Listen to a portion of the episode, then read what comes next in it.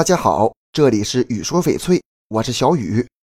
这两年翡翠的价格一直在涨，很多人都想买几块收藏，等着升值。那得买啥样的翡翠呢？首先啊，最重要的就是别买到假货，就认准 A 货、B 货和 C 货翡翠都不是天然的，看都别看。尽可能挑选种水好的翡翠，越是通透细腻的翡翠，坑种就越老，收藏价值就越高。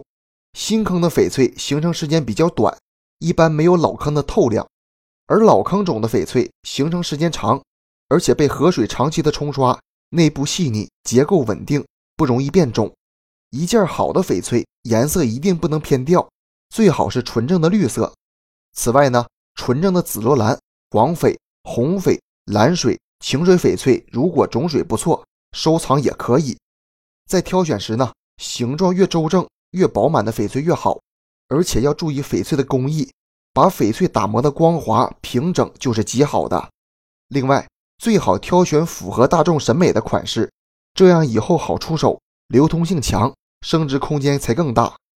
千万别贪便宜，很多朋友到了翡翠市场，好的翡翠钱不够，差点的又看不上，最后看到特别便宜的翡翠就买了，回去才发现是假货。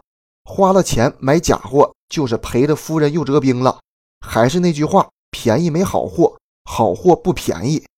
要是碰到自己喜欢的翡翠，差不多了就买了吧。买翡翠跟找对象是一样一样的，就是眼缘，看上就果断下手。要是太贵了，咱也别强求，平常心。选精品翡翠是不会有大跌降价风险的。咱们平时还是得提高眼力，多学习，多比较。才能选到真正的好翡翠。这期节目就给大家讲到这里了。如果你也喜欢翡翠，记得订阅关注我，私信交流。咱们下一期再见。